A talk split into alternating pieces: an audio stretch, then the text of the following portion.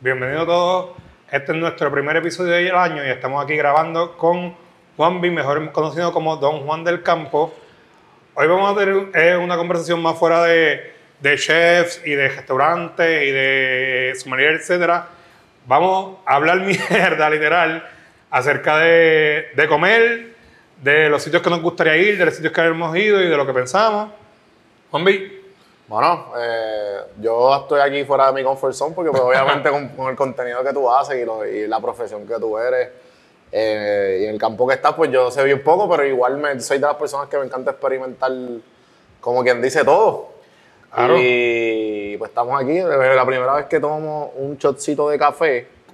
Con cáscara de- Con cáscara de... Bueno, sí, a Bourbon que- y a Yo Mike por recibirnos aquí hoy, que yo se lo dije de última hora, nosotros no, no sé ni para dónde íbamos a hablar, sé que tenía que grabar hoy y no sé para dónde iba. Y Yo me recibió. Este, pero nada, hoy estamos hablando de esto de café, que Juan B tiene su podcast que es Café en Mano. So, qué mejor manera de empezar el podcast este que tenemos ahora Ya, lo que toque más cabrón que de esto. con el cítrico. Espérate, ¿se puede hablar más? Sí, sí, se puede hablar malo aquí. Sí, sí. El de Alberto. ¿Tú llegaste a ver el de Alberto? No, no lo he visto. no El he Alberto fue. El Alberto terminamos en Dio porque él es maestro cervecero. Ajá, y él tiene sus propias cervezas en, en Aguadilla. ok. Él tiene un local, un taproom frente a la playa y tiene sus propias cervezas. Y él es maestro cervecero de Rincon Beer también y de Box Lab. Qué brutal. He ido, a, he ido a los dos. Y lo he probado las dos las Y lo que hicimos fue beber, y beber y beber y beber. Y, mano, ese sí fue. Se puso en un momento, yo, ay, tengo que parar porque ya ¿Tú se me está yendo la ¿tú lengua. sabes quiénes son los muchachos de, de Birra Lounge? ¿Nunca los has visto por ahí? Beer Lounge, no. Eso es Samón. No, es un podcast. Es un podcast, no sabía. Sí, es un podcast de Onyx. eh, y había- antes habían dos, eran, son tres chamacos que son aficionados a la comedia y a la cerveza. ¿Ok? Y también hacen stand-up y no sé qué. Y, pues yo lo, y por un tiempo también le produjo el podcast y, y, y lo escuché mucho tiempo cuando vivía allá en Atlanta. Yo viví en Atlanta un tiempo. Mano, y ahí fue que yo aprendí con ellos, porque ellos lo que hacían era que cogían una cerveza y después hacían, empezaban a hacer chistes entre ellos mismos. Pero entonces Ok. a la misma vez degustaban la cerveza. Ya, ellos estaban y probando. entonces y- cada, y yo creo que eran, cada episodio eran 3, 4 cervezas. Y entonces empezamos, y vamos, vamos con esta, esta cerveza es de aquí, esta es de acá. Y mientras estaban haciendo todo esto, venían con un chiste charro este, lo otro. Entonces Ok, tú te ya, ya. entretenías mientras aprendías de cómo tú... de cómo degustar cerveza. Exacto. Que eso es un área, yo no, mano, yo no, en la cerveza yo soy bien rookie. Yo Ya. tengo cero experiencia con cerveza. Me gustan, pero no soy... Ahora con Alberto aprendí un poquito más por encima y me puse a leer de que ahora me di cuenta que me gustan las cervezas sour. Ah, yo las detesto. Ok, no van a Yo sé lo que es sour por, por- gracias a ese podcast, porque lo, lo consumí mucho. Y ahí Pues- diría que puedo... O sea, puedo distinguir lo que es una sour, una IPA, una Pilsner, ¿me entiendes? Como Pues- que- pero tampoco es que Como- es que la sour Lo- la busco, ¿me Está entiendes? fuerte con el clima, mano. Con Puerto Rico está complicado. No, aquí, aquí, tú, aquí, Aquí aquí, es lager y ya. lo más fuerte que yo me puedo beber es, qué sé yo, eh, una modelo rubia y, es- y eso es light, ¿me entiendes? Eso sí, sí. y tú eso- como quieras ya después de la tercera o cuarta, tú como es, Mano, y "Hacho, yo dame me- más light. Ahora me, ahora me- cogí una fiebre por culpa de él con la sour. Y entonces, Juan, que, que es mi pareja, es como que, diablo, ¿y tú te vas a beber eso así medio caliente? Yo creo que es tan buena. No, no, no. Pero no, eso no. también deja de saber mucho de la cerveza. Exacto, exacto, porque aquí está con. Aquí es igual. Hay un problema con la cerveza y con los vinos blancos y con los espumosos aquí, porque todo el mundo se quiere beber todo bien frío. Ajá. Luego, pues, el vino blanco tienes que beberlo como a 60 grados, más o menos, un poquito menos, para que ya suelte los olores. Sí, porque tú eres sommelier y tú sabes de esto. Para, que, para que suelte los olores y para que, igual que los espumosos, yo no sé si las fucking flautas, las copas de estilo flauta, las inventaron para celebrar o algo, pero esa es la peor manera de tú degustarte un champán. Ajá. Porque la champán no abre. Ahí no expande los sabores. Si tú coges una copa de vino tinto regular, para mí la mejor copa para beber espumoso es la de Pinot Noir. No sé, ¿has visto estas copas que son como bien grandes, como anchas? Sé cuáles son, pero no sé para qué, para qué vino es cuál. Ok, pues la de Pinot Noir es la que tiende a ser más ancha bien- y bien- después bien como que achica un poco. Ajá. Ajá. Esa copa es excelente para la champán porque deja que se concentre todas la- las aromas Y que se acabe y que sura. So, cuando tú ves que ya le ha bajado a la, a la espuma, a la, a la burbuja, es cuando mejor está y te da el olor ahí. a- por lo menos, los, mi champán favorito son los Blanc de Blancs. Ya. ¿sabes, sabes lo que es? un- No. Ok, un Blanc de Blancs. Sí, sí, lo pruebo Ok, un Blanc de Blancs es un. Lo vas a pedir así mismo cuando vayas a a cualquier lado. El Blanc de Blancs es un champán hecho 100% de uva Chardonnay. Ok. Eh, No, no, no, normalmente los champán son mezclados. Son muchas mezclas de uva. Pues el. el ay, Dios mío. Es de una nada más. El Blanc de Blancs es solamente Chardonnay. Cuando ese champán abre, mano, lo- las esencias de, de la mantequilla, del pan, de todos estos olores de pastelería, está cabrón. O sea, Ya. Pero eso tú tienes que, obviamente, ¿se combina con eso mismo o no? ¿O lo puedes combinar con un pescado? no, mano, lo puedes combinar con papas fritas. O sea, la gente está, la gente quiere irse. Sí, es verdad que pues todo el mundo quiere comer mierda y. Cabrón, no. Yo he ido a degustaciones que tienen un fucking Bilecar Salmón, que es un champán carísimo, y la degustación te la hicieron con una fritura en la entrada. Porque va acorde. Con- por eso mucha gente usa, pues si las quieres hacer con papas fritas y lo quieres poner un poquito más fancy, las haces trufadas o algo. Ajá. Pero va excelente con papas fritas. O sea, a mí me encanta el fucking champán con papas fritas. Para mí es un palo. Ya lo wow, esa es la primera vez que escucho eso. Pero, Sí, eso, eso fue una de las cosas que, que te estaba contando ahorita en pre-podcast, que le decía a Alexis que fuéramos a hacer como que vino y un hamburger, o vino y un hot dog, o cosas así. bien duro. Porque pueden combinarlo, eso es cuestión de, de- Eso hay que probarlo primero, porque capaz que no lo probamos y lo hacemos en el primer diablo y sabe a mierda. Ay, y Alexis es el tipo de persona que yo diría que él de- debería ser. Él, es- él es bueno describiendo sabores. Porque Sí, que- él, tiene ese, ese de talento. Mucha gente lo tiene, pero Sí, él, yo- él es de esas tengo- personas que lo tiene. yo tengo este buen paladar y yo soy malísimo describiendo. O sea, mi descripción es, ok, mm, está bueno, es una mierda. Ya. Coño, pero ahorita dijiste algo de que, de que cuando se abren los sabores, sabe Ah, bueno, quizás es esas por- son cosas por- de que ya tú has escuchado antes y que No, esas son cosas que estudié. Ya. Porque obviamente en cuestión de comida, tú no coges un curso de, ah, voy a coger un curso de cómo identificar los sabores de, de, de un filete de, de chillo, por decirlo así. Sí, pero Tú no- asocias con lo que tienes que saber, pero no... Bueno, lo que yo pienso que as distingue los food bloggers y los que me gustan consumir, como Alex es uno de ellos, es la manera en que lo y, y también es bien para mí, pero también es la manera en que se, se van en el viaje de cómo describen cada, cada nota de sabor y te dicen, este queso, este queso, esto y lo otro, y tú como que, cabrón, es solo queso. ¿Entiendes? Sí, pero, y tú dices, para mí yo digo, ah, está cabrón. Mira, ahora mismo no, yo- no, porque lo que pasa es que la grasita del queso cuando entra a tus labios y qué sé yo, y se van por ahí para abajo y yo, diablo, cabrón. Sea, Yo, la- el, eso hijo es de, talento de verdad. el hijo de una amiga, que ella es chef, no, el nene ya se está bien adentro en el mundo. Es De- un nenito, pero él está bien adentrado en el mundo de, en de buena gastronomía y todo. Y entonces yo me acuerdo que un día están mencionando algo y le dicen al nene, ah, ¿tú quieres queso americano? Y él, el queso americano no existe, eso es una mierda con colorante. Y yo, y yo, wow, pero si tú vienes a tener esencia, es, él no miente. Ajá, ajá. Él no miente porque no hay, tú nunca has visto ni una rueda de queso americano, nada, eso no existe. Sí, sí, sí, sí. Eso, eso es otra cosa inventada ya de Gringolandia. Ajá, ajá. Pero, ajá, hay gente... De la dieta yo, americana. yo, yo siento que tengo un buen paladar. Quizás mi manera de describir las cosas es bien difícil. Como que a veces no encuentro las palabras y todas mis respuestas son, ok, eh, está bueno. Ya. Eh, o diablo, esto es una mierda. Sí, sí. Y- No, igual cuando yo cuando yo estoy degustando algo, yo aprendí a desarrollarlo. Al principio yo como que, cabrón, esto me sabe igual. O es esto, es como que, o, o- como que tengo tres, ¿tú entiendes? Como que bueno, malo o neutro. Claro. Y después voy poco a poco, pues fui adaptándolo y no sé qué. Igual tienes que entrar, yo digo que cuando yo voy a, a degustar algo porque me lo quiero ir a disfrutar, tengo que entrar en el mood. Ajá. Porque si voy en el mood de que, ok, voy a comer en un sitio bien bueno hoy, pero vamos de party, como que no le voy a prestar atención. Voy a comer, 100%, voy a comer y yo, Sí, eh, sí, mira, tráeme otro palo, tráeme otro palo, tráeme otro palo. Sí, sí, sí, sí. So, cuando ya voy, que de verdad voy a, a disfrutarme la comida, es como que ya yo estoy internalizando desde que me estoy bañando que, ok, hoy vamos a comer bien, tengo que disfrutarme el a palo. pausar y. Sí, y comerme cada- con calma, no porque. más lento. Exacto. Porque a la vez que ya yo me siento como. Y ya se zumbé la primera botella de vino, olvídate que eso va ya voy en turbo por ahí para abajo, ya. Sí, pero la vida se disfruta más cuando tú comes más lento. Y Debería- estás- y sí, porque lo disfrutas. consciente, Igual que no puedes Yo comer. creo que con todo. Claro, Sí, igual sí. la comida no te la puedes comer ni hirviendo porque no la vas a disfrutar. Ajá. Porque fucking te va a quemar la lengua, cabrón, Sí, o el fucking paladar. Y fría, pues ya ha perdido parte de la esencia. Es más, tres cuartas partes de caliente, diría yo. Ajá. No que hierva, tampoco que esté tibia, que esté en un momento que tú digas, coño, está bueno. Pero hay veces que la pizza fría sabe cabrona.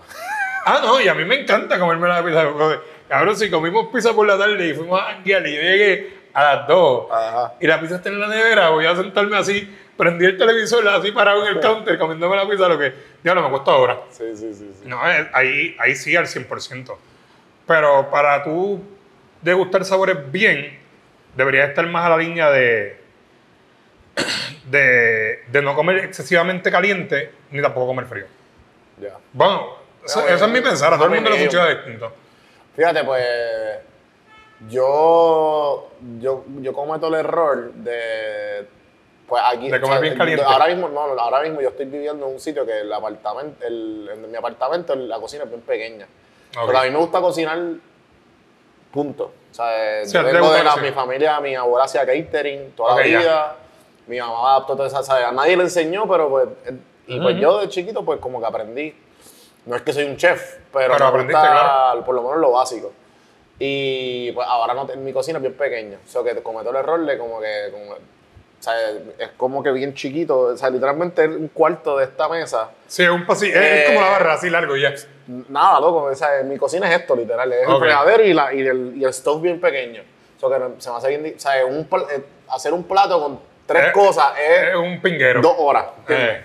Porque tengo que lavar, fregar, esto, lo otro. Pero nada, el punto es que estoy pidiendo mucho deli eh. Delivery, ¿ok?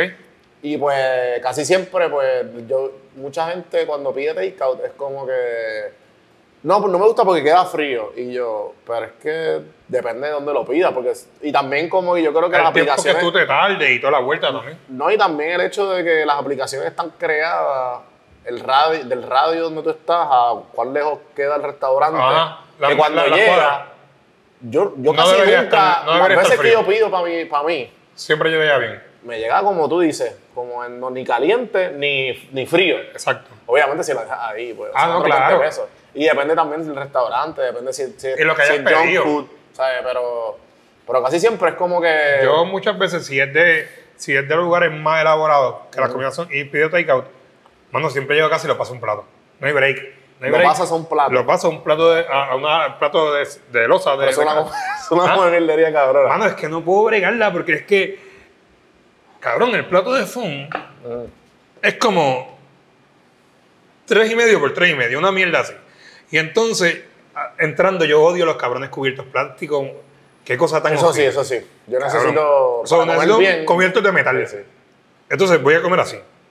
Ya. Ah, no, yo vivo encabronado con eso. Yo llego a casa y busco una espátula y todo y quiero tratar- y lo paso casi ca- básicamente igual al, al plato. Y si todavía está un poquito, si ya siento que se enfría un poquito, lo pongo como poco al- 10 segundos en Ajá, ajá. El microondas, porque también el microondas sobrecalienta todo. so, si le metes demasiado tiempo va a dañar la comida.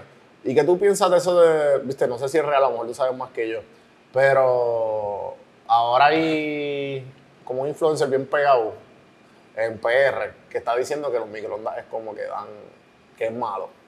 Y yo sé que no, porque pues obviamente eso, el- para los años vi los microondas, que los microondas de hace como 20, 30 años, Quizás sí lo que a lo mejor sí porque tenían como que me- tenían algo, ¿sabes? Que, que tenían radiactivo o whatever. Claro. Sí. Pero en verdad lo que los microondas hacen es que calentar las partículas de agua. que ya, y no, no se sabe. y, Mira, en cuestiones de. Yo no soy fan de los microondas. ok. Ok, sí lo uso y sí tengo uno en mi casa. Claro. Y whatever. Pero si yo puedo calentar cosas en la hornilla. Eh, sí, exacto. Y air En- fryer, ¿no es mejor que el microondas? a mí me gusta mucho más el air fryer. Claro. Yo tengo un air fryer que es flow no convencional. Ah. O sea, se- puedo hacer un puto pollo dentro del air fryer. Sí, eso está cabrón. So, a mí me encanta, el air fryer me encanta y de hecho caliento muchas cosas en el air fryer. Y es, me- es Menos porque aire, es tiempo. aire caliente versus... La luz ahí dándole. Ajá. Pero tampoco creo como que, ah, vamos a morir, güey. Mano, es que ahora mismo hay ¿Qué, muchos qué es influ- dañino para ti? O sea, hay muchos influencers Diablo, y esto voy a ser bien No, controversial. no, no, igual pero hay muchos influencers hablando mierda con cojones. Eso es lo que se va a virar.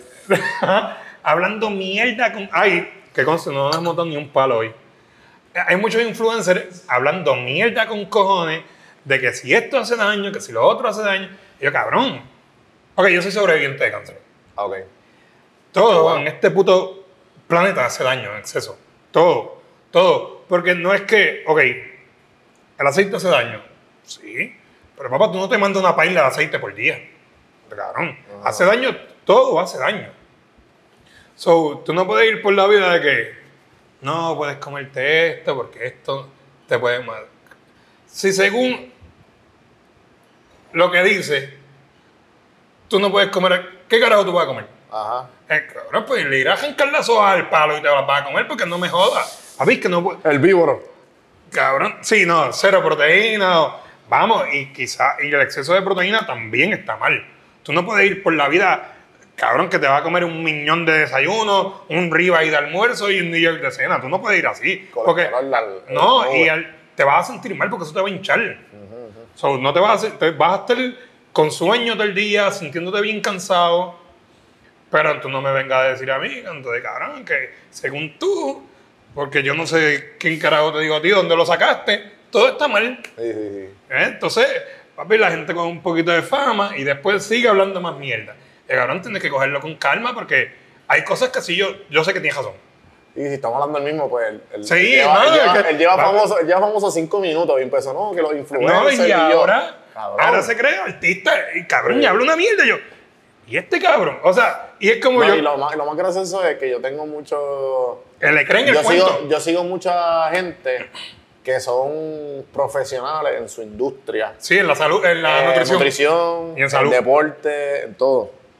Y especialmente los, los nutricionistas están como que, mira, cabrón.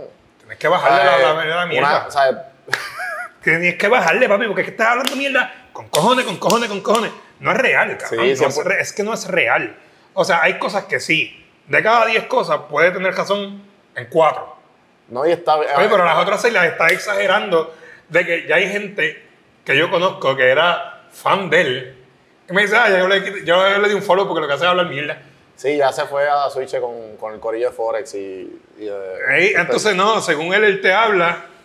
Y una, una de las nenas que trabaja conmigo me decía, ah, yo le di un follow porque según él tú es malo. Y entonces tú lo ves, cabrón. Y él parece hasta flofo, sin forma y nada. Cualquier, cualquiera diría que con todo lo que dice, el tipo está fuerte. Sí, sí, tu tipo estuviera fuerte, yo creo que te querés un poco más. Pero sí, ni eso, te- ¿me entiendes? te- sí, sí, por decir, el Porque tipo tuviera apps, si se viera cortadito, tú dirías, coño, pues, a lo mejor no tiene nada que ver. Pero visualmente tú te la crees. Sí, Porque sí, tú sí. dices, coño, es verdad, lo que está hablando, mira, mira, el tipo está ready. Sí, sí, sí. Pero entonces tú hablas tú de esa mierda, después, ay no, voy a seguir, no voy a tener que dar un palo porque voy a empezar por ir para abajo. No, es que en verdad me molesta. Porque No. cabrón, No, no, pero entiendo. hay balances y hay balances. No, pero igual también necesitamos, yo pienso que necesitamos personas así porque también él ha- las cosas que él ha dicho bien o, la- o el movimiento que él ha empezado, por ejemplo, hace poco yo fui a casa de un familiar que, ¿sabe? Que es ex boomer ¿Ok? y es como, mira, eh, aceite sin, ¿entiendes? El, Ah, el bueno, aceite, Vuelvo. ¿cómo es? El- Hay cosas que sí, el, sí, los extra virgen y todo esto y sin aceite refinado. y exacto, que aceite que no es refinado. Y, yo, eso ah, está coño, muy bien, ah, mano, qué chévere. bueno. Pero vuelvo, en cuestión de esta de los aceites, él tiene razón. Y hay muchas otras cositas que sí tienen razón, pero ahí, Hay unas que está switch. sí, como que ya yo no sé si es por cuestión de seguir con el engagement. Vamos, el engagement es adictivo, es como cualquier cosa, tú quieres estar pegado todo el tiempo. Mira, yo, yo empecé, yo empecé, yo me pegué bien cabrón, porque yo llevo el podcast ya seis años, ¿verdad? Pero yo me pegué bien cabrón por la- unas frases motivacionales que yo empecé a decir que me gustaban, cosas que yo creía, lo hice en un formato, se pegaron, la gente le daba share, pero yo me cansé de esa mierda, porque yo dije, cabrón, a mí lo que me gusta es hacer podcast y hacer los clips. Yo dije, yo me voy a enfocar en esto y, Esto y es lo voy, tuyo. y voy a seguir metiéndole en esto. ¿Qué pasa? Eh, hay mucha gente en Puerto Rico que está en la industria de motivación, en la industria de salud, de, de como que echar para adelante, de hacer dinero, que no, no sé qué. Mira, está bien, tú, tú puedes echar para adelante, tú puedes ser el duro en lo que tú haces, tú puedes querer salir de tu círculo y querer lo mejor, pero no me vengas a mí que porque yo quiero hacer eso, yo no puedo darme un palo el viernes en el Watusi, ¿me entiendes? Ah, sí. ¿Entiendes? Como que, cabrón, bájale mil porque tú no eres perfecto. O las personas que, que predican eso. Ah. ¿Sabes? Como que relájate porque yo puedo ser exitoso. El hecho de que yo no beba y el hecho de que no quiera beber y el hecho de que yo quiera llegar a ser millonario, por darte un ejemplo, y el hecho de que tú a lo mejor tengas la misma visión y a lo mejor tú te das el palo o viceversa, vamos a llegar al, vamos a llegar al millón si esa es nuestra meta. Que a lo mejor es más difícil dándote el palo o viceversa, también, pero lo- cabrón, Claro. vamos. Es que eso- a la vida eso- hay que disfrutarla y hay que tener un balance, cabrón. Una cosa no tiene que ver con la otra en, na- en nada, mano. O sea, cabrón, la- ok, por decirlo, vivir en Puerto Rico está bien difícil, mano. Sí, y ahora Eh. más que todo está bien caro. Está bien difícil, todo está bien caro y no hay, no hay manera de, tú- que, de que no llegue el weekend y tú no quieras un palo. ¿Qué es el weekend, cabrón? Yo quisiera darme un palo todos los días. Yo salgo y yo digo, "Puñeta, otra No, a mí mierda". me encanta, a mí me encanta darme el palo. A mí me heavy. encanta, a mí me Y ahora encanta. mismo por eso estoy haciendo lo del, lo del drive, porque a mí me encanta demasiado. Y yo dije, mira, papi, tengo que... Porque a mí me gusta el palo, al igual que me gusta hacer ejercicio. Ok, Pero entonces no me gusta el hecho de que, de que ya a la edad que tengo, papi, me atrasaba dos días. Entonces, de ejemplo, me doy el palo el sábado y ya el domingo estoy bien atrasado, medio, medio lento. Sí, está- está- Y el lunes amanezco como, diablo, cabrón, como que no amanezco con la misma energía, pero yo también he estado, yo he estado hasta, lo más que yo he estado ha sido como, 40, y- como 43 días sin beber sin beber. y yo sé lo que se siente. O sea, que hay veces que. bien. Y lo hago en verdad, lo hago por nada más porque. Por la disciplina, por, la, por, por el resistir. Claro, janguear también. Tú janguear y tú sobrio. Es otro Está viaje. cabrón. Es otro viaje también. Sí, mano, y, y Ah, lo sé. Perdona que te interrumpa, lo sé porque cuando me dio cáncer tuve que. Me imagino. Tuve como seis meses que no podía nada. Sí, sí. Y yo era el chofer designado, papá. Ah, vamos a, a montarse en el carro, yo los llevo. Sí, obligado. Yo, cabrón, yo, compra, yo me acuerdo que yo compraba rounds. Y yo, mira, dame una Perrier con limón. Yo, yo, sí, Y, eso pues, lo y- y el dueño me dice, cabrón, no estás bebiendo. Y yo, Y no, mano, que estoy, estoy cogiéndome un break porque estoy en tratamiento y no... Porque tampoco... Yo soy de... Yo odio la lástima. Yo odio la lástima. Mano, Sí. yo detesto que la gente La me pena, ponga la pena. Me digan por carajo con toda la lástima. Ajá, ok, me dio cáncer. Pues qué bueno. Pues ya, yo no quería que nadie lo supiera porque a mí me encojona la gente que empieza, ay, Dito, y, y vas a estar bien. Y yo, cabrón, ¿qué carajo saber tú de si voy a estar bien? ¿Tú te has enfermado alguna vez? de- No sé yo si voy a estar bien, no sabe el cabrón que me va a operar si voy a estar bien, vas a saber tú. O sea, yo sé que este es tu podcast, pero te pregunto. como que. ver, ¿Cuál fue tu relación contigo mismo antes y después de tener cáncer? Mira, ok, yo, yo soy menos huele bicho que antes. Ok. Yo fui una persona, ok, También hay, una- hay como que yo te, viste, esto es otro, otra tangente otro paréntesis, pero hay gente que de la industria, que los que conozco y que tengo muy, muy, ale- ¿sabes? muy cerca a mí, que me dicen también que es bien común que la gente de la industria de la gastronomía sean bien huele bichos. Eh, ¿Sí o no? Yo no sé, lo he escuchado dos o tres veces. Ok. De la in- per se de la industria en general, maybe no. Ok, no todo. Los que están bien top, los que están bien top o los que tú sabes que van a ser superstars o, o rockstars de la industria, ya tú sabes que ellos son, son sociables, Ajá. pero tienen sus circulitos, papi. Y es como que son sociables, ponle, quizás contigo, sí, se van a llevar súper afuera. Porque tú no, tú no estás Yo no estoy en su... adentro de la industria. ya, ya. Sí, qué bueno, te conocimos. Algunos, vuelvo. Hay otros papi que van a pararte y van a seguir andando. Porque, pues eso Y lo son. O sea, yo he reducido un poco. En verdad no he reducido tres carajos, yo soy un huele bicho. Pero es que yo sé lo que yo hago. Sí, eres más, eres más empático en general, diría. Claro, sí, no. Yo, a mí me... Ok. Yo no sé, yo no conozco para nada tu industria y a lo mejor tú no conoces para nada la mía. Pues, si yo no me meto a opinar en la tuya, No te tú no te metas a opinar en la mía. Porque probablemente yo soy mejor que tú. Quizás puedo ser mejor que tú en la mía y si me en la tuya, a lo mejor soy mejor que tú en la tuya. Ah. Así que no vengas a joder. Pero sí, hay muchos, enfáticamente los chefs, hay muchos que yo los respeto a todos y hay unos que están cabrón que yo digo, diablo, este hijo de puta, este es un animal. Pero son, lo que pasa es que de hace, desde que Instagram se volvió lo que es hoy en día, ya los chefs son celebrities. Es Era- más, fácil, es más fácil tú llegar a la fama sin la, sin la, ¿cómo es la, sin la trayectoria. Entonces, ya los chefs son celebrities y la industria ha cambiado mucho. Ahora mismo, hace 20 años, los chefs que fueron caballos, hace 20 años, papi, no cobraban ni un tercio de lo que cobran los de ahora. O sea, la industria gastronómica hace, hace 20, 25, 30 años atrás, los restaurantes eran solamente buenos para el dueño. Ya. Porque el chef tenía que trabajar 80 horas a la semana. Los meseros aún hoy en día habrá mejorado porque varios restaurantes, pues los restaurantes que son locales, le están pagando mejor la hora, pero las cadenas lo que le pagan son 2 pesos, 2,13 porque ese es el mínimo. Ah. Y eso es una mierda, está cabrón. Para un país como lo caro que está en Puerto Rico ahora mismo, está cabrón. No, y para, si, si, tú eres, si tú eres un restaurante bueno y estás en una buena localización, en verdad tú, puedes, tú ganas bien. O sea, restaurante como tal que puede... ¿entiendes? Claro, claro. Pero en ese momento, hace 25 años atrás, no, no estaba fun. No estaba fun. So, Y te tenía que gustar de verdad. Literal. Y hay gente que aprendió difícil. O sea, las cocinas están cabrón. Y si tú trabajaste en un restaurante que el restaurante es de los mejores, es peor todavía. O sea, es bien fuerte porque. Papá, el chef que se crió en un restaurante de los mejores del país ya está buscando excelencia de calle.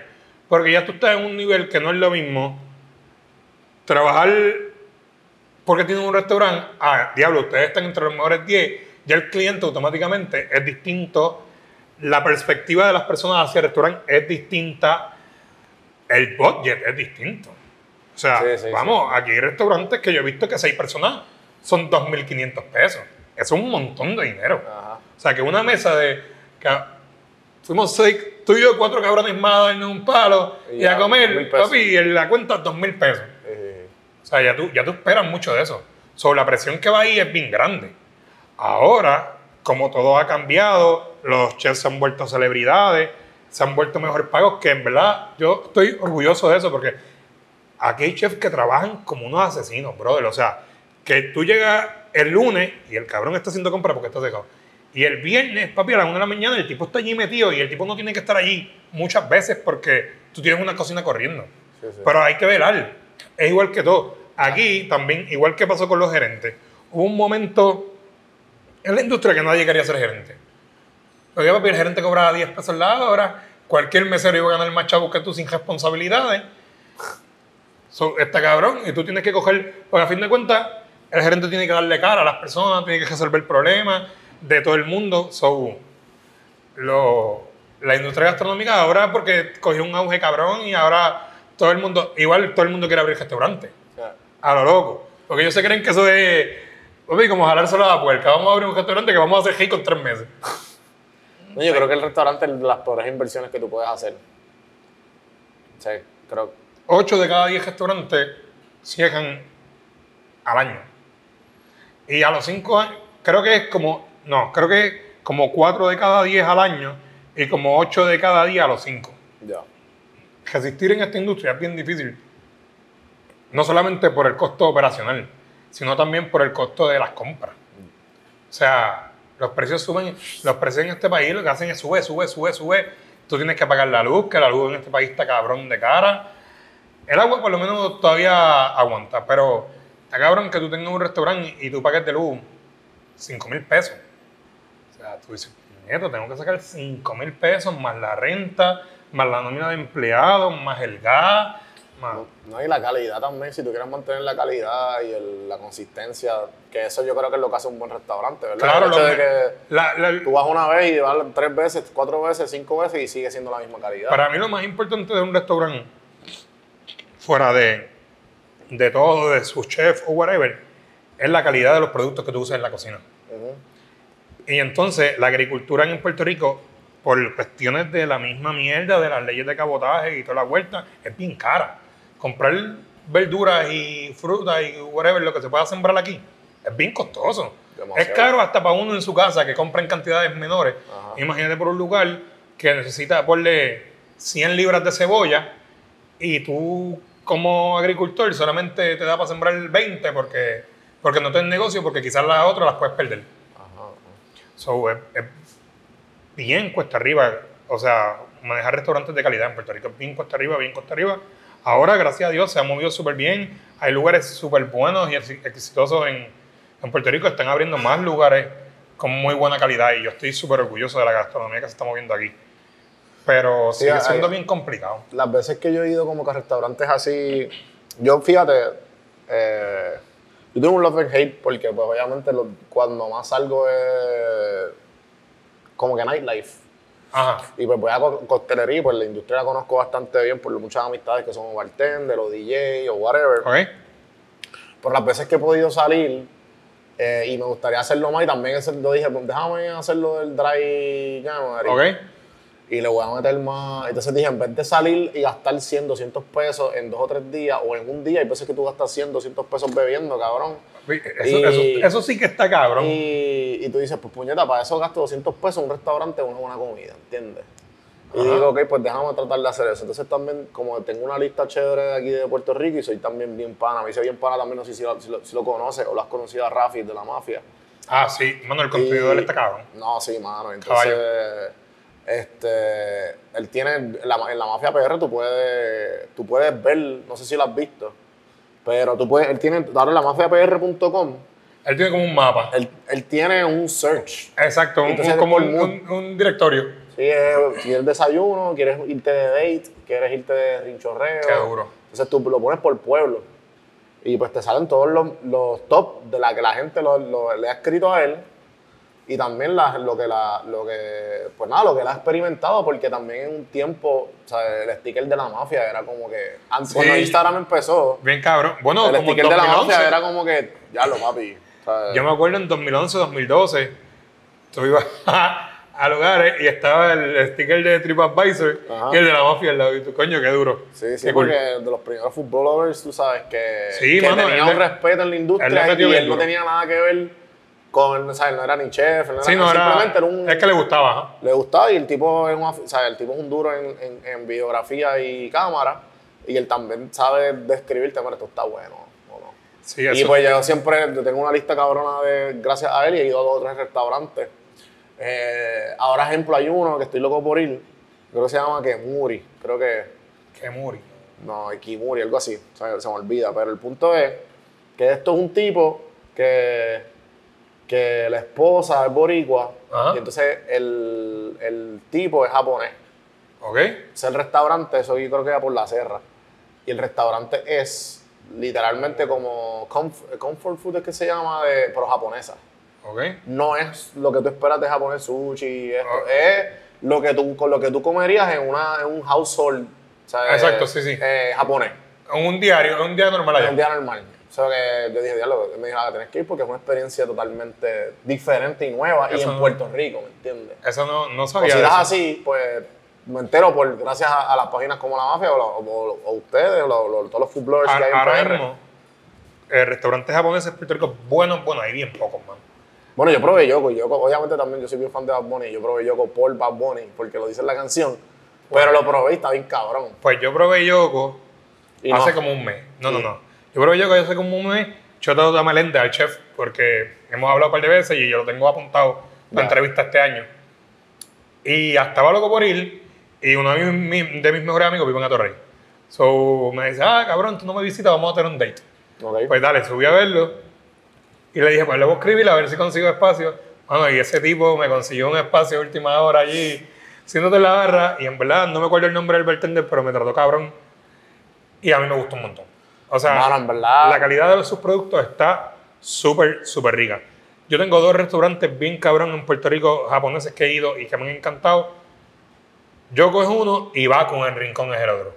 Ese me lo dijeron. Baku está cabrón. Y Yo, que yo, yo, yo, Eric, yo Eric Y es fui- dueño y chef de Y allí. fui para Rincón hace literalmente la semana pasada.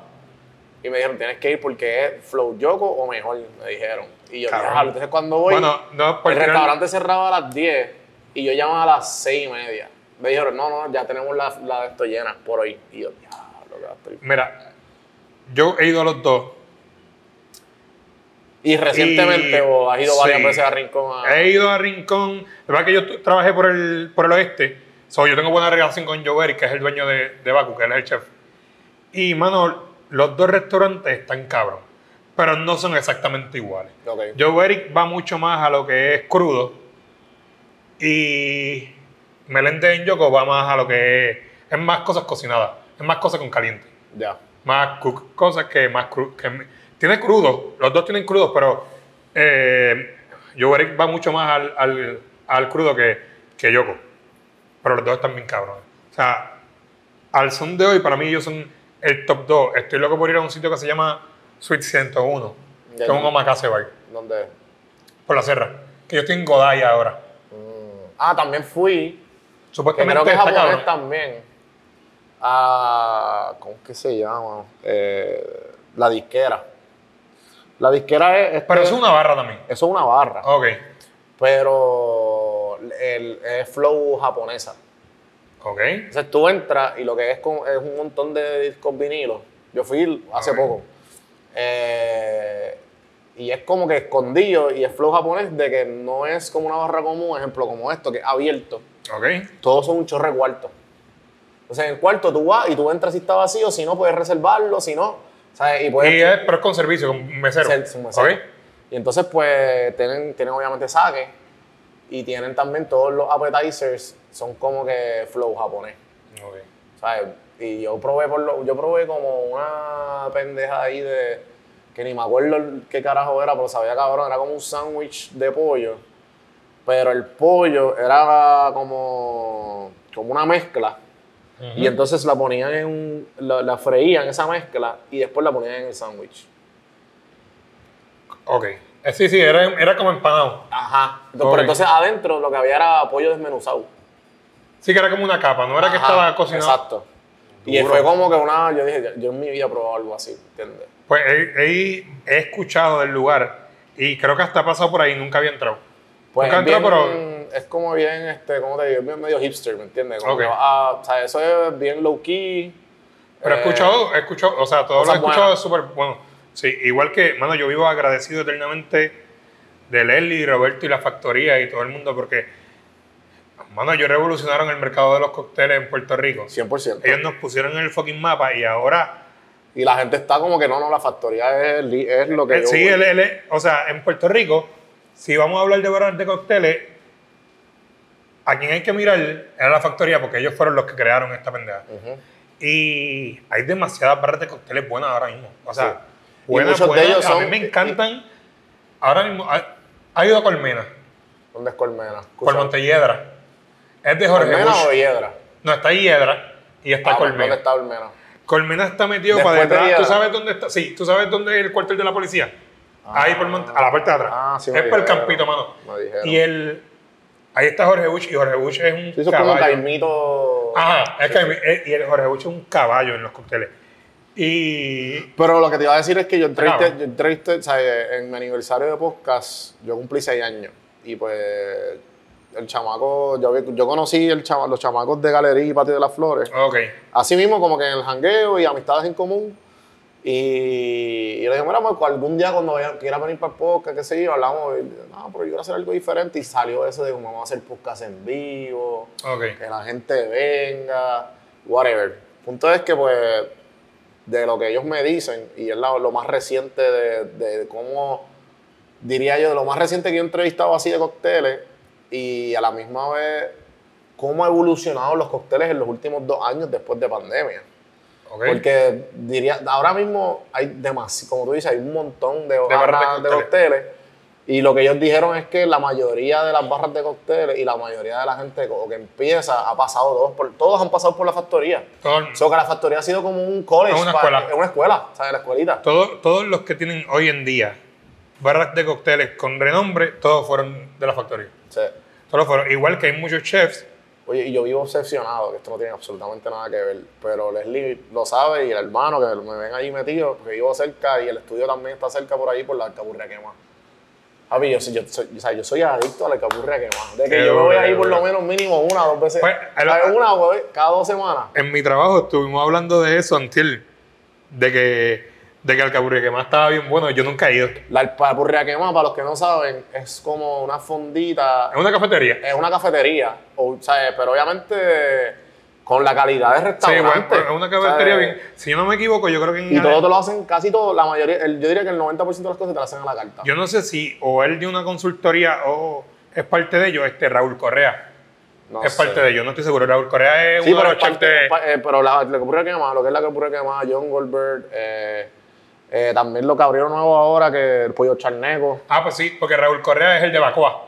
y todos ellos pues tienen, es como un grupo de restaurantes, son como, son par, son par. Pues sí, pero que son casi, o sea, son de ellos. Pero de ahí de la capurria me hablaron y de los pollos, que los pollos supuestamente estaban cabrón.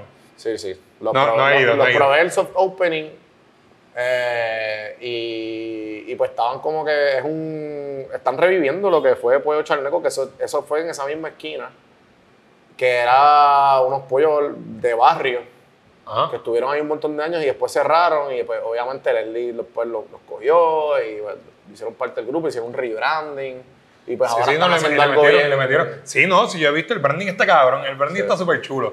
Es bien simple, pero está bien, bien chulo. Tú me traes una otra peregrino, please. ¿Quieres algo Ah, para no, tomar? sí, otra- otra peregrinos. Este. Pero igual hay muchos. Aquí han habido restaurantes que han sido escuelas. Igual así. Así como. Como. Cuando darle. Chicos, mira, que se joda aquí. Está Juan José Cueva. Ajá. Él es el ejecutivo de Nighting en el Vanderbilt. Y hay muchos chefs que, han, que son ejecutivos ahora en restaurantes famosos que pasaron por él. No he ido. ¿Sabes? Son sitios así que yo sé que son famosos, pero no he ido. Él, él, él trabaja en un restaurante con una estrella Michelin en New York. Wow. So, el tipo es uno, está en el top 5 del país. Top 3 ¿En maybe. serio? O sea, que tú dices que ahora mismo, que si me tienes que recomendar cinco spots de restaurantes, experiencias culinarias que no puedo perderme Cinco. y diferentes, que no sean la misma cocina. 5. Cinco, ahora mismo. Carlos Portela con Orujo. Orujo, ok. Esto es de, de, de- de San el Juan. pueblo, San Juan. Esto es Miramar. Ok. Eh, Nighting con Cueva, que es el ¿Y qué, Vanderbilt. Orujo qué es? ¿Qué, sabe, ¿Qué tipo de comida es? Orujo no tiene menú. Orujo, tú te vas a sentar, tiene más o menos una oferta como de 125 cursos. Obviamente, son bocados. Te van a preguntar que si eres alérgico a algo o algo no te gusta. Y todo lo que te manden ¿Y, por y presupuesto más o menos? Creo que es como 125 Por todo. por, la comida. Por la comida. Creo, no sé si es. Está como entre 150 y 175 pesos por persona. Ok, sí, sí que. Pero, o sea, es una experiencia. Vamos, no, no, es, claro. un, es un lugar para tu ir de date o un lugar que tú lo vas a pasar bonito. Ajá, es una Que va, experiencia. que Vuelvo, puedes una decir, experiencia, no es para Diablo, este- ponle, diablo, lograste o el podcast o el negocio que querías sacar, hoy vamos a comer allí. Pues ahí, eso está cabrón. Orujo, Nighting. Night- eh, Nighting en el Vanderbilt con Cueva. De mis favoritos por siempre es Jeremy Cruz en Royal Isabela. En serio, Ah, ok, duro. Royal Isabela. Que ese restaurante se llama J. Tengo. Este. ¿A quién tengo los cuartos? Dame darle 20 que no- después se ven chismas más. y- Y lo ven. de- Ah. No, pero pues esos son los que yo pienso que están bien No, top. pero esto es tuyo, este es tu blog. El cuarto. Faltan dos más, ¿verdad? Cuarto y quinto. Mano, el cuarto, mano, es que lo tengo que decir, aunque no quiera decirlo, porque ahora trabajo ahí, pero es que fue mi restaurante favorito demasiado tiempo, brother. Ángel David en el Gallo Pinto. Ok. Y mi quinto, Que son aquí en es Guayama. aquí en Guayama. Y mi quinto podría decirse que Me gusta porque estás pensando. es ¿sabes? Mario Pagán de Mario Pagán. Mario No, Pa- no, no, no. Mario Pagán, no, no la No central, central. no raya, no. Mario Pagán. Fíjate, yo fui a la central y no me impresionó. Y no he ido a Mario Pagán. No, Mario Pagán es, es distinto. Son dos cosas aparte. Son dos cosas aparte. Ya. O sea, no es la misma estilo de comida, porque la central es más, es más traído. Gracias. Comercial, puedes decir. O. No comercial en sí, sino es que va más acorde con, con la comida, ¿cómo te digo? Eh, del país, como que ellos tienen más cositas criollas. Ya. Mario Pagán, el gestor es más sofisticado. Hay muchos a los cuales no he ido, que estoy loco por probar. También, que por eso no los tengo en la lista, porque no he ido a comer de ellos. Por ejemplo, la pícara yo no he, no he llegado a ir a comer. Al ala no he llegado a ir a comer todavía. Este, uno que es bien bueno que he comido es Mermelade, en Viejo San Juan. O sea, hay Yo mucho- comí por hace años. En Marmalade. Sí. Sí, Marmalade fue de los pioneros también aquí en, en esa cosa de, de- del fine dining. por Yo decirlo me le digo Dragonfly. Mm, Están uno al lado del otro, ¿no? Dragonfly, puede haber sido Dragonfly. Porque Marmalade existe todavía, Dragonfly no. Dragonfly no. Pero eh, sigue siendo de cursos, ¿no? Sí. Ya. Este, vamos, hay, hay que ir a restaurantes, ahora mismo hay restaurantes que están, y hay chefs que quizás no están en un restaurante así, pero son unos caballos. Unos caballos a unos niveles, bueno, el Vanderbilt tiene otra cosa en Naitín, que además de que el chef es un caballo, ellos tienen la, la mejor pastry chef probablemente de todo el Caribe. Pero Nacho Fundel, fácil, es la mejor pastry chef de todo el Caribe. O sea, ahora mismo en Puerto Rico ya no, no hay ni que se le acerca a hacerle competencia. Pero. Y son postres que tú dices, anda para el O sea, es una obra de arte, loco. Eso, tú lo ves y tú no te lo quieres comer porque tú dices, diablo, es que se ve cabrón. Yo, me vi tú sabes de esto, pero yo vi un TikTok hace poco de, de este chamaco español que abre una caja Ujú. y que la caja costó como 350 euros. Pero es como que tú tienes que hacer la fila y te la dan. Entonces es, cuando la abres, es un cheesecake. ¿Ok? Es un cheesecake como redondo y como hundidito y te viene con un tipo de caviar. Entonces, pues, la experiencia es que tú tienes que meterlo en el... En el cheesecake. En el, en el, en el En el boquetito, ajá. Y poquito a poco, pues, saboreártelo. Y pues tú lo ves, el- se fue... ¿Sabes? Se fue viral porque la reacción del tipo... Está bien cabrón. O sea, como que, ah, ¿sabes? Como que cada bocado es como que esto es una experiencia, lo tienen que hacer, que no sé qué. Entonces tú lo ves después y dices, mira, yo gasté esto, o sea, que tú lo sa- sacando la caja, lamiéndola después, la tapita del Pero caviar. Es que el caviar es bien caro. O sea, no- o sea, no hay break. La latita esa de caviar, depende de cuál sea, puede costar 300 pesos la latita. Obviamente yo la he visto, yo creo que la latita más carita así como que he visto es como de 170 pesos. Que aún así está cabrón. Ajá. Porque eso es como una lata de... Una lata de tuna. Más, está Del- más chiquita. Del tamaño, eso, eso, Sí, eso es súper caro. Ahí, pues, la que, no, ¿viste? La que yo vi era como... ahí no podría porque realmente no... Te lo voy a enviar ahí. Yo, he yo he probado caviar como una vez en mi vida. Ya. So, aquí en Puerto Rico no hay muchos lugares con caviar. So, es, es algo bien... Porque el caviar ahora mismo pues vivimos en una isla. So, Pero para que lo distribuyan aquí es costoso. El plato tiene que ser caro, so, es difícil. Pero también yo no sé si fue en Yogo o hay otros restaurantes en la Nighting tiene, y probablemente Yoko pudo haber traído caviar en algún momento.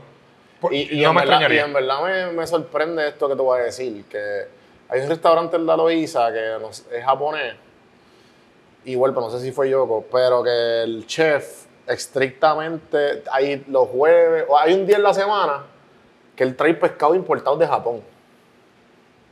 Y yo como que, puñeta, eso se, o sea, eso se escucha extremadamente difícil y, Y así de caro debe ser. Por lo menos el omakase este que te estaba contando que se llama Sweet 01, Ajá. que, es que es en la sierra, no, él no lo usa. Ellos traen ese tipo de cosas. Maybe es eso, maybe es eso, maybe fue ese. La verdad que, eh, o sea, los omakases son caros y el de él es bien costoso. Ya. Pero eh, en algún momento iré. Pero es una, supuestamente está bien cabrón, o sea, la frescura de los pescados esos exóticos que él trae. Sí, sí, sí. Igual, ahorita habías comentado que, que, en Al- que estuviste un tiempo en Atlanta. Yo he querido ir a, viajar- ir a Atlanta a comer, porque sé que en Atlanta hay muchos restaurantes bien cabrones. Sí, mano, este, cuando yo fui para ahí básicamente fue el comienzo de mi, diría yo, qué sé yo, de mi paladar, maybe, porque también, eh, también entrevisté muchos chefs, porque yo empecé Allá. el podcast allá. Ok. Y de las primeras entrevistas en persona que yo hice, fueron a muchos restaurantes boricuas o, o de chef boricuas, Ok. que también se conocían entre, ¿sabes? uno fue Andrés, Andrés Rodríguez de Porchlight, que yo creo que Porchlight cerró después de la pandemia, no estoy seguro. Yo creo que abrió otro restaurante. Eh, y otro fue este, el de Super Pan, que soy el peor porque no me acuerdo el nombre de él. Pero el Super Pan es uno de los restaurantes más famosos de Atlanta, De Atlanta. latino. Porque hay, uno, hay uno en el Battery, que de Battery es como el distrito, diría yo, pero... Ay, sí, eso es lo que está fuera del parque. está, el- donde está el Brave Stadium. Ajá. Sin- y pues ahí hay uno que es en la esquina que se llama del Super Pan y es, y es boricua. Ok. Pero obviamente el, el- tiene que expandir el menú. El menú como que es mayormente boricua, pero tiene sus cosas en- Sí, porque ahí, con nombre eh, va demasiada gente latino, sí. Y pues, nada, entrevisté a esos dos dueños y fue hace años, o sea que, vuelvo, no, lamentablemente no me, pero sé que el, el Super Pan, el originalmente, eh, era, su inspiración original era de la- del hipopótamo. En, Eh, sí, en Piedra. en Gepiedra. So, Es son un cosas ejemplo como que... Es que el hipopótamo es un icon. Es como la Casita Blanca, son restaurantes que son icon. Y él, So- eh, por ejemplo, él mismo, eh, él mismo me decía que o sea, él te daba un medianoche y te- o te daba un sándwich de pernil, pero el pernil él lo da, todos lo, Sí, él lo- una finca, a no sé dónde carajo, lo hace, lo hace de- después él en la varita como se hace aquí y lo, Y lo lleva. desmenuza, y lo desmenuza los, ¿sabes? Y te da- cabrón. Y ese sándwich, Eso- y ese, ese medianoche te costaba 18 pesos. Pero papá, que da Pero un trabajo vale, cabrón. ¿sabes? Porque, primero, veas que el pancito, ¿sabes? con la brochita de mantequilla y qué sé yo, ¿sabes? Y el, el- Yo no sé cuánto costará aquí, pero ahora mismo un cerdo entero son bien caro. Ajá. So, y, y no solamente el cerdo, es que fucking hacerlo, fucking desmenuzar, eso es trabajo, loco, eso... La gente tiene un mal concepto también de que todo tiene que ser como que, ah, este, si es sándwich es barato, cabrón, claro que no. Claro que no. O No, sea, yo digo que es la experiencia, obviamente, y de- de- de- del trabajo que vale. y hay panes cabrones, o sea, hay panes, yo soy fan del pan. A mí me encanta No, yo soy fan de todo lo que tenga que ver un carbohidrato. Mano, a mí me encanta el pan, yo puedo comer sándwich todos los días, feliz de la vida. Sí, también. Yo, de mis, de, mis, de mis platos favoritos, que por mí lo puedo comer todas las mañanas, es un, un buen sándwich de huevo con, con jamón o bacon, un buen bacon. Diablo, Diablo, mano, tú sabes pero- que a mí, yo amo el mesón. En verdad. Yo amo el mesón. Yo puedo ir todos los días de mi vida a comer en el mesón. Cabrón, yo creo que la semana pasada yo fui como siete veces al mesón. Ahora Juan B. cabrona. Auspicien. Ey, ahora Juan B. esto y se encabrona. Ah, que hacemos compras y tú no comes en casa, pero mano, pues. Yo me encanta, cabrón, me encanta el mesón. O sea, me encanta el mesón. Y es bien loco, ¿verdad? Como, como mantienen la consistencia y la calidad en todo lo que No, hacen. lo que es loco es como ese cabrón no se vacía. No existe un mesón en Puerto Rico que esté vacío. Eh, Y siempre Tú vas a cualquier pueblo, mano. papi, y el mesón siempre. Y puñeta, Y el único fast food, yo cabrones. creo que es ¿verdad? El único fast food que tenemos. Yo creo que si no me equivoco, Church también es de. No, Church, Church no ¿Es- está es gringo? Sí, claro, eso, Sí. eso es Southern. Church's Chicken, eso es super Southern. Ay, yo pensé que eso era como de. No, eso es, de- eso es del sur de allá, de Atlanta o de. pues, o de- no, pues el único que hay entonces es. Taco ah, Maker. Taco Maker, yo creo que sí. Yo creo que Taco sí. Maker y Mesón. Y el mesón no hay más. Pero hay gente también que cree que Pollo Tropical es boricua, pero eso es, más, eso es de Florida, eso es de Miami. Con razón la comida sabe como de gringa. Diablo, a mí no me gusta otro pollo tropical y hay gente que le encanta, cabrón. pollo No, yo nunca, la vida desde chiquito. Diablo, mano, es que a mí me da asco el pollo tropical porque yo lo veo diciendo que está sucio. El cabrón negocio. Y fíjate, como que. De los Mira, pero si me quieren auspiciar, hermano, estamos aquí, yo puedo comer allí todos los días. la Que, fíjate, Pero yo diría que mi fast preferido, que no es el mesón, definitivamente, y que lo pudiera comer, viste, no tanto ahora, porque pues, obviamente después Porque me va a dar un ataque al corazón. eh, sería más, en verdad, Wendy's de Puerto Rico, mano. ay, es bueno. Tiene bueno. algo que, cabrón, yo por mí, yo con el menú de 99 chavos, yo vivo feliz, loco. Pero, Sí. ¿sabes que Yo fui a Wendy allá afuera. Y no es lo mismo. mismo, mano. Es bien malo. Las papitas de aquí, yo no sé qué carajo le echan. Por, o sea, eh, Ahora, o sea, yo no sé qué carajo le echan, pero sabe cabrón.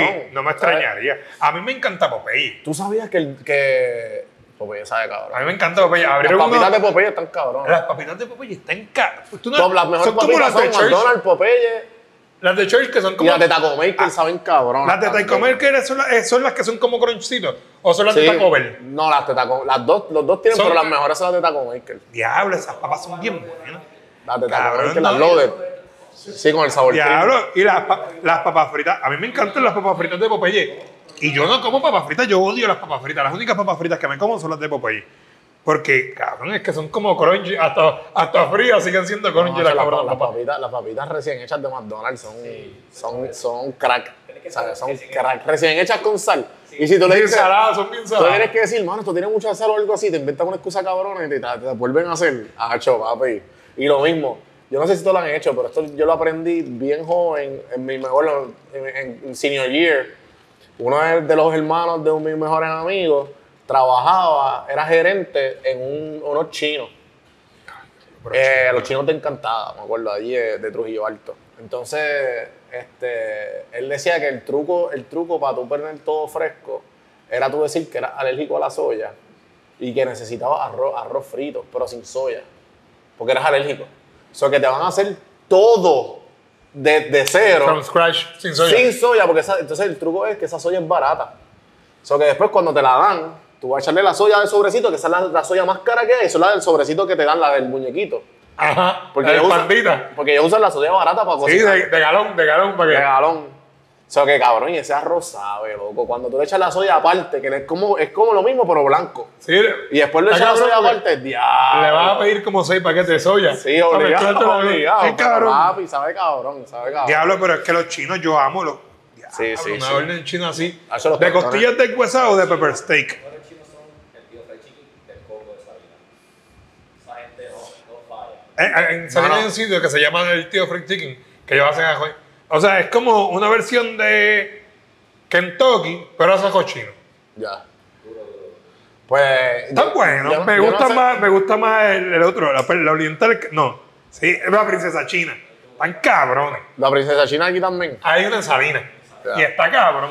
Pues lo, lo que pasa es que todos los pueblos, hay un, o sea, yo no sé qué carajo pasó con eso, pero había un podcast de- del corrido de, de Gallimbo Mm. que se llamaba Degustando Chino. Y se iban a todos los pueblos a comer chino. Cabrón, y ellos lo cogían bien en serio. O sea, entonces el podcast de ellos, en verdad el podcast era medio mierda, Pero comían todos los porque, chinos. porque tú lo veías, ¿sabes? Comiendo, pero en verdad estaba cool porque tú como que no, papi, vámonos hoy, vamos para tal sitio a comer y tal. Cabrón, ellos fueron un cojonal de pueblo. O sea, yo en verdad nunca vi el podcast completo, pero... Ellos fueron a la princesa china. Ellos fueron a la princesa china. Pero dijeron que no les gustó porque ellos se lo llevaron a casa. Se vayan para el carajo. Ah, sí. Es lo que, lo que, lo que yo grababa. Volvemos, lo seguimos con el celular. Que se. Volvemos con las cosas to go, mano. Dios mío, qué odio le tengo a las cosas to go. Pero tienes que tener algo bueno que sepa tu go. Ah, bueno, no los chinos. O los fast food. Los chinos, porque, cabrón, es que no hay manera de tú no comerte. La ¿Te acuerdas que, que te estaba contando que pasaba las cosas a la losa? Ajá. Lo, eso, lo único que no pasó a la losa es el chino. Claro. Pues es que le va a perder la esencia. Le va a perder. ¿Cómo yo le paso todo el líquido que se quedó ahí? Cabrón, yo, yo cometí un error y fue cuando yo me. Porque cuando yo me recién mudé de Atlanta a Puerto Rico, pues yo, yo me mudé teniendo trabajo y haciendo buen dinero. Ok. Y cuando yo me mudé, yo me mudé pelado, buscando oportunidad. O sea, cuando yo vuelvo a Puerto Rico, es la primera vez ya de, de, eh, mi late 20, ¿sabes? Teniendo 20, tirando para 30. Pues yo decía, diablo, cabrón, la primera vez que estoy en Puerto Rico, que tengo chavo y soy adulto, cabrón, y vivo solo. O sea, cabrón, yo jangueaba, o sea, yo a los mejores restaurantes, los mejores cócteles, o sea, yo hacía todo lo que no podía hacer cuando Sí, era- no, tenía tú- 25. Tú fuiste, tú fuiste farandulear. Papi, farandulear y a comer como un lechón. O sea, que yo engordé, cabrón, fácil como 10, 20, 10, 15 libras. Porque, no, y después yo me entero que después de los jangueos hay unos chinos abiertos 24 horas, cabrón. ¿En dónde? En condado. Ah, los, que de dumpling. Los dumplings están Están cabrones, están 24 cabrones. horas, cabrón. Es verdad, es verdad. Sí, Papi, pero si va a venir a la Yo estuve como tres meses, jurado, tres meses corridos, después de una borrachera cabrona, como a las una de la mañana, dos, tres, dos de la mañana. Mira, papi, dame una combinación de carne ahumada, por favor. Cabrón, pero tú llamabas a mitad de jangueo porque, porque se tardan como dos Se horas. tarda como horas. Eso sí, el truco. Después yo lo aprendí. Imagínate, ya yo sabía los hacks. Ya, yo tenía el número. Tenías que llamar a mitad de Y yo, ah, no, jangueo. espérate, ¿a que- qué hora llegamos? Ah, un pot- una barra y después para esta. Ah, no, yo llamo ahora, tranquilo. ¿Sabes? Porque se tardaban. Se tardaban. Bueno, una vez, Pero están, ellos cierran a las 6 de la mañana. eso está cabrón. Eso está cabrón. El sodio en esa temporada tuya tenía que estar. Chacho, ¿qué, qué cabrón? Sí, pero los no, cachetes rojos. no importa. Mira, me voy a mostrar, es que tengo los labios por ti. no importa, cabrón, porque a esa hora lo que tú quieres es fucking chino. Ah, ah, ellos venden hasta alcohol allí y todo. Sí, cerveza, tú estás por la cerveza, ¿no? Que- Es un Tú jangueo. ves todos los, todos los Al lado del refrán. Sí, al lado del refrán. Al lado del restaurante. Entonces te pregunto, tú que pues sabes más que yo en- de la industria. Yo desde que llegué a Atlanta, yo, yo, yo, no, he, yo no he encontrado buenas alitas aquí. Cuando te cuento algo, Tú tampoco. yo no como alitas. No jodas, cabrón. ¿Cómo va a ser, loco? Como que la alita no me gusta. Me gusta el mollero. Por eso, pero... Pero tú vas a ver que yo pido una orden de alita Y te cogen y los me voy a comer más. molleros y las alitas porque se lo comen los demás. No, papi. No puedo bregarla. Es que no me gusta. Es como. Yo no como pollo guisado tampoco. No, pues, no me encanta. Me- la carne maybe requisa- una- en un asopado. La carne de requisa me gusta. Pero el pollo. Pues, hermano, alitas así buenas. Diablo, ¿ustedes han comido alitas buenas en algún sitio? De Wings en Cabo, ya no están. ¿Cuál? De Wings en Cabo. The Wings. Yo. Yo no sé. No, oye, pero habla de, de, de las- de las pizzerías, son bastante aceptables. Eh, Pues y ahora de Wingstop, salió Wingstop ahora en Puerto Rico, que eso, a mí, Que un- ajá. las alitas son normales, pero papi, los chicken strips, en cabrones. papi, los de lemon pepper. Es como los tenders, los tenders de. Sacho, la, cabrón, no Los break. tenders de estos de Popeye están cabrones. Yo creo que aquí en Puerto Rico no han descubierto la- el lemon pepper. Eso es bien Puede- americano, puede eso, eso es bien del sur. Pero aquí en Puerto Rico yo creo que como que es algo que va a pegar bien cabrón, el lemon pepper. Proba- probablemente, y después va a aparecer mil personas ahí. Hmm. Sí, obligado. Sí, tengo arroz, arroz blanco con lemon pepper. ¿Qué, cabrón? Todo con lemon pepper. Ah, pues que aquí, cabrón, pues aquí el mayo quechua, aquí todo le echan mayo quechua. Cabrón, spicy crab aquí. Que aquí le echan todo spicy crab, cabrón. Es Cabrón, porque es que el puertorriqueño. Hasta lo- ¿Tú sabes por qué en Puerto Rico nunca va a En los llegar? sitios mexicanos, cabrón. Ah, uno está con el pastor con spicy. ¿Tú qué, qué cabrón? Fo, cabrón. Sí, la limonada. Aquí no se, aquí no va a haber un. Porque la la, gente dice, "Ah, es por fiebre aquí. aquí no va a haber un restaurante con estrella Michelin porque el puertorriqueño no sabe comer. Eh, Porque el puertorriqueño lo quiere todo. O hecho un bache, el cabrón. O, o los, los vasos de mofongo. Sí, sí. Yo no tengo, yo no, yo no soy fan del mofongo. Y no tengo nada en contra del mofongo. Ya, bro. Y allá, yo soy fan de los tostones. Oye, mira, ya me cortó. No, yo a mí me gustan los tostones. Es que no es que pienso que sea malo, es que la textura del mofongo no me gusta. Como que, no sé, no me... No me Nos probamos el mofongo. maybe puede ser. A mí me gustan los tostones finitos, así. Yo, yo que soy me falta un diente. Me gustan los dos igual, pero soy por mood. Si a mí me dan carnecita y tostones, yo te doy toda la carne que quieras gente no, no, toda la carne. Lo que pasa es que el mofongo es más bocado lleno. La carne frita y los tostones, el tostón es como que ah, no me comí un tostón, déjalo que duro con una carne frita, ¿entiendes? Como que es el mood. Sí, es hartarte. El mofongo porque el mofongo llena. Cabrón, pero es que el mofongo es un plato de... de- Sí, sí. Es un bowl bravo. de, de- bravo. La gente se manda un mofongo y el mofongo es bravo. Hermano, es como que... Cabrón, yo he visto gente... Ah, un mofongo relleno, mixto, papi, y va a una montaña de cosas. Y yo, cabrón, tú te vas a comer todo eso, mi hermano. No es como que probablemente yo con hambre me lo hubiera comido también, qué carajo, pero... Pero tú ves de primera instancia y tú dices, diablo, igual que esa cosa del Spicy Crab. Cabrón, eso no es Spicy Crab. O sea, lo que es en Puerto plástico. Eso es, eso es pescado, literalmente. Son pescados hechos Eso es un pescado y tú, eso lo venden en Walmart, cabrón. Sí. Y tú lo y lo mezclas con Spicy Mayo. Le tiras cebollín y todo, y ya tienes Spicy Crab. Y aquí la gente no, ellos juran que están comiendo una Pero mierda. aquí, aquí no hay, ¿verdad? Como que conseguir Sí, crab se- de verdad es difícil. Se puede conseguir, pero es que es bien caro. El crab es caro. O sea, no, no te va a costar 18 pesitos los tostoncitos con aceite de grano.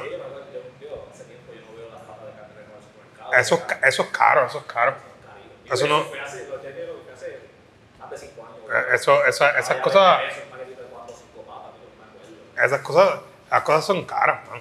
O sea, eso no es, no es económico.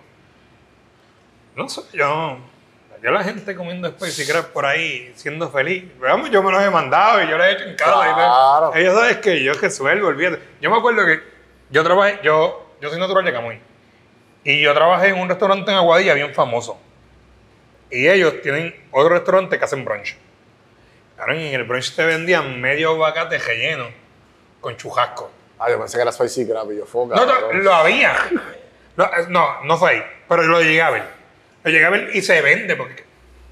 Papi, la gente, la gente Un ve... aguacate relleno spicy, ya lo está el. Claro, y se lo Yo, comen. yo pues. entiendo tostones, pues va bien, pero papi, spicy. Y eso es como que es un plegosta ahí en la boca. Ah. Yo necesito algo crunchy para. Cabrón, se lo van a comer porque a la gente le gusta todo. Uh, Sí, yo no sí, sé. Es igual... A mí me gustan mucho los hamburgers también. Sí, yo tam- también. Puerto Rico, yo no, yo no, hace, hace años yo no pruebo uno bueno.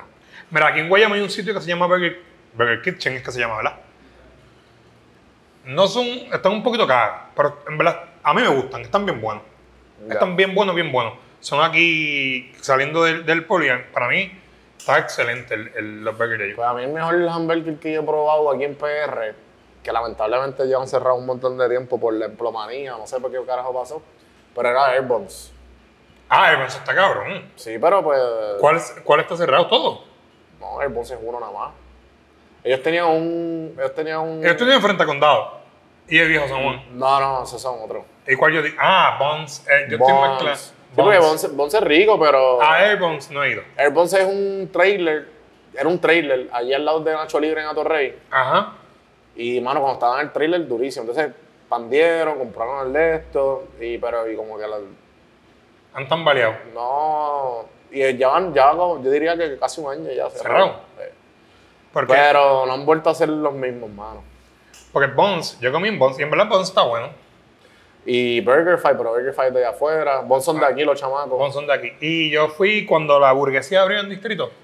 En verdad no sé cómo está ahora, pero antes, eso fue hace como dos No le años. mete, pero no es como que tú, diablo, ¿entiendes? Tú, So- ese feeling de cuando tengo un buen hamburger. Cuando yo fui, pero hace, eso fue abriendo, que yo creo que llevaban como, como seis meses abiertos. Ajá. Y en verdad estuvo cabrón. Quizás ahora mismo ya no está igual, pero Yo lo probé hace, diría yo, como un año más o menos. Y- sí, yo lo probé hace como dos. Cabrón, Pero vuelvo, yo si pruebo algo bueno, yo quiero volver menos de, Aquí, aquí van a hacer hamburgues hoy. De, de birria. de birria. De birria, porque es un restaurante mexicano, pero tienen como un takeout, como un collab o whatever, Qué duro. con un sitio de hamburger de aquí y van a hacer tacos, van a hacerle hamburger de birria ahí. Qué duro. Allá vamos, literal, ¿qué hora es? Ah, pues ya mismo vamos para allá. ¿Tú quieres otro cafecito para terminar? Eh, no, estoy bien. ¿Estás bien? Sí, sí. Bueno, pues, tirarle promo a todas las redes ahí sin miedo. Mira, este, nada, Don Juan del Campo en todas las plataformas, cafemanopodcast.com, para suscríbanse, todas más de casi 600 episodios ahí con un montón de gente de todo Puerto Rico, latinos, de todo. Y nada, aquí. Cabrón, yo vi par- por el yo espacio. escuché, yo escuché como, como cinco de, de tus podcasts esta semana. Pero yo chequeo, yo, ah, este cabrón tiene un cojón de... Ah, Sodio, puñal, no tengo tanto por ahí para chequear todo. Y escuché par y en verdad estuvieron bien cool. Escuché el de Andrea, Ajá. el de Ori, el de... el Voy de a estar Alexis. dos veces también, No escuchamos más que uno. el último. Probablemente. El, pasado, el episodio 500. Probablemente el último. So, nada. Este, mano, los dejamos por aquí que probablemente vamos a comer todos ahora. So, los quiero como se me cuidan.